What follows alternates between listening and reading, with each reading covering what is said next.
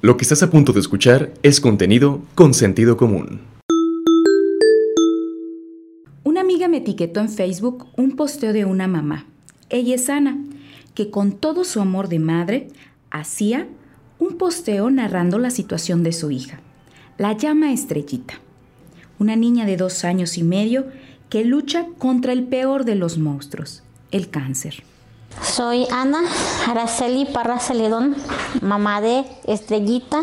Bueno, ella había cumplido dos años, este, se le empezó a poner una manchita blanca en su ojo derecho y comentaron que lo que la niña tenía era pues delicado. Ya tiene una enfermedad que se llama retinoblastoma, que es cáncer en su ojo y, y su cabeza. Desde hace nueve meses inició esta lucha. El doctor me dio a mí el diagnóstico, me dijo, ¿sabe qué señora? Su niña tiene cáncer, eh, son dos, desgraciadamente los dos son muy son malos. Para mí fue algo bien, bien difícil. Como mi hija tiene eso. O sea, una niña que apenas va empezando y ya con eso. Cuando ella terminó los 12 ciclos de quimioterapia, lo que seguía a continuación era que el radiólogo la fuera valorando, la fuera tratando para darle radiaciones para el tumor de su cabeza. No quiso por dos cosas. Una, que dice que está muy pequeña. Si él empieza ahorita a darle las radiaciones, le puede afectar su cerebro y su crecimiento, no va a crecer como una niña normal. La otra es que él sugiere que le retiren su ojo de una vez. Ella dura 15 días con el ojo hinchado, inflamado. Es lo que yo le comentaba a mi esposo. ¿Te imaginas cuando la metían al quirófano salía con su ojo inflamado y ella se desesperaba quererlo abrir? Ahora te imaginas lo difícil que va a ser tanto para ella como para nosotros el que ella quiera abrir su ojo y no tenerlo. Cambiaría toda la ayuda que la gente nos da, eh, todo lo que tenemos porque mi hija fuera una niña sana, porque volviera a ser esa niña que era.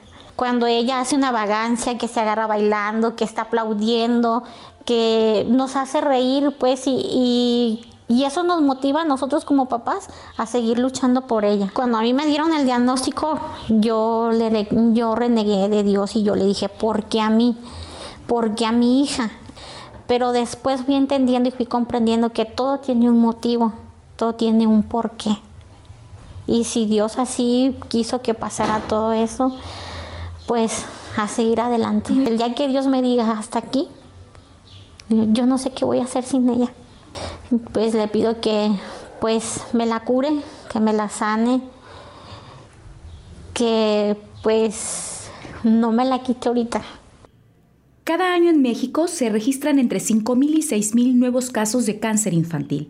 No solo se lucha contra esta enfermedad, también se lucha por buscar ingresos que ayuden a solventar los gastos. Estrellita vive en la colonia Matatipac, aquí en Tepic. Sus papás hoy necesitan de tu ayuda. Mi esposo trabaja en el mercado de Santa Teresita, es auxiliar de bodega. Una semana le toca entrar un turno en la mañana y otro en la tarde. Cuando le entra en la, sale temprano, pues él se va a vender elotes. De ahí sacamos para podernos trasladar nosotros a Guadalajara. Ahorita lo que se está pidiendo es para poder juntar para la prótesis de la niña. La prótesis ahorita cuesta, de, nos salen 45 mil pesos, más aparte el tiempo que ella vaya a durar allá. Si el doctor decide, el radiólogo, darle radiaciones, ella tiene que estar un mes allá en Guadalajara. Es un mes el que ella va a estar allá. Entonces son gastos muy, muy fuertes. ¿Verdad? Este, yo no les pido de un peso que done la gente.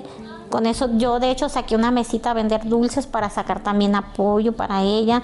Eh, se hicieron rifas, se van a seguir haciendo rifas para sacar pues también que mi hija estuviera sana. Ese sería mi más grande sueño, es por lo que yo tanto le pido a Dios, que vuelva a ser esa niña que era antes. De hecho, el verla así sin su cabello y, ver fotos atrás, pues es muy fuerte.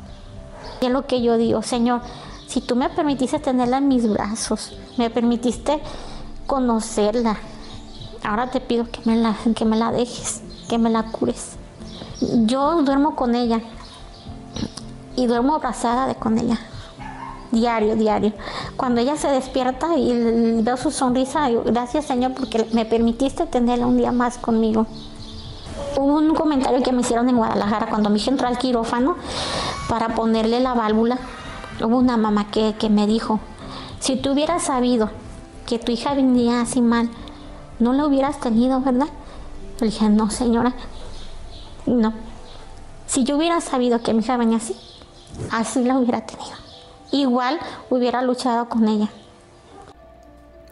Este es un producto de Sentido Común Medios. Soy Daniela Gurrola, en edición y producción Álvaro Álvarez y Froilán de Dios, dirección general Rafael Vargas Pasalle. Si quieres conocer más historias como estas, visítanos en www.consentidocomún.mx.